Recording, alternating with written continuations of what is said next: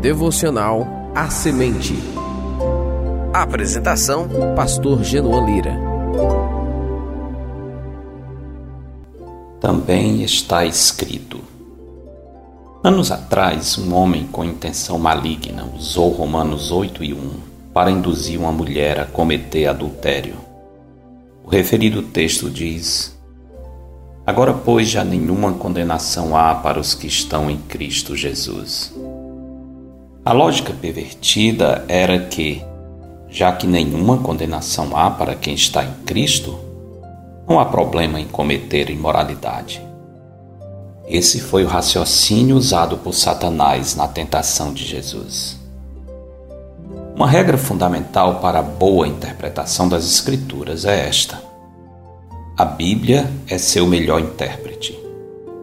Quando algo parecer estranho em um dado texto, antes de concluir que encontramos um assunto inexplicável ou uma contradição nas Escrituras, devemos comparar Escritura com Escritura.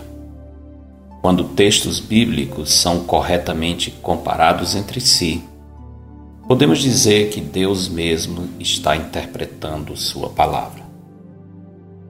Foi baseado nesse princípio que Jesus respondeu ao diabo: Também está escrito.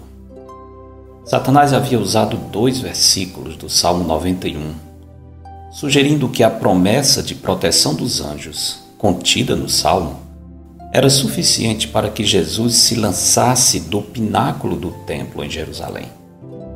Se estava escrito que Deus ordenaria aos anjos que protegessem os seus servos, a fim de não tropeçarem em alguma pedra, então Jesus podia se atirar das alturas. O inimigo está tentando tirar proveito do que está escrito para induzir o Filho de Deus à desobediência. Jesus não podia dizer que o que o diabo acabara de falar não estava escrito, mas podia dizer com veemência: também está escrito.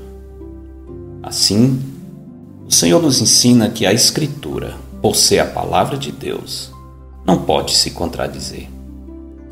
Quando textos bíblicos colidem entre si, aparentemente nos dando indicações para seguir em direções opostas, o problema não está na Bíblia, mas na nossa interpretação. Na verdade, ao citar o Salmo 91, o diabo não estava mostrando excesso de zelo pelas Escrituras. Seu propósito final era apressar a aclamação messiânica de Jesus. É possível que a sugestão do diabo estivesse baseada na profecia de Malaquias 3:1 onde o profeta fala da vinda súbita e gloriosa do Messias ao templo em Jerusalém. Essa profecia criava no povo a expectativa de que o Messias iria se manifestar dessa forma, assumindo imediatamente o poder político.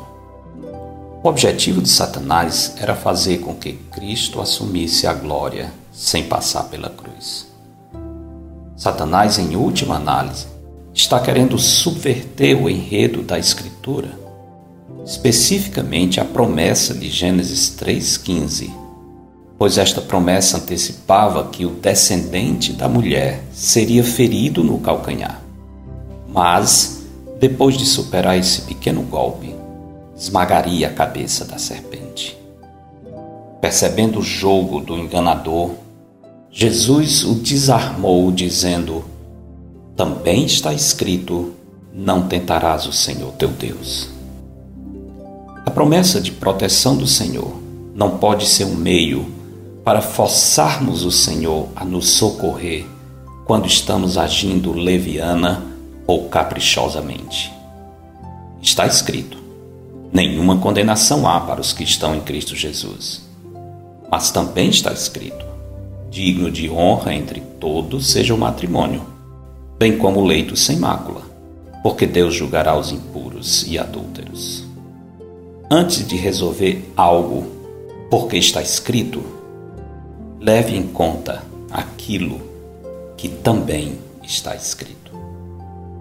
Porque dele, por meio dele, para ele são todas as coisas. A Ele, pois, a glória eternamente. Amém. Eu sou Genuan Silva Lira, pastor da Igreja Bíblica Batista do Planalto, em Fortaleza. Este foi mais um episódio de A Semente. Para entrar em contato, escreva para asemente.ibbp.org. Para estudos e sermões dados na nossa igreja, visite o canal da IBBP no YouTube. Tenha um bom dia na presença do Senhor.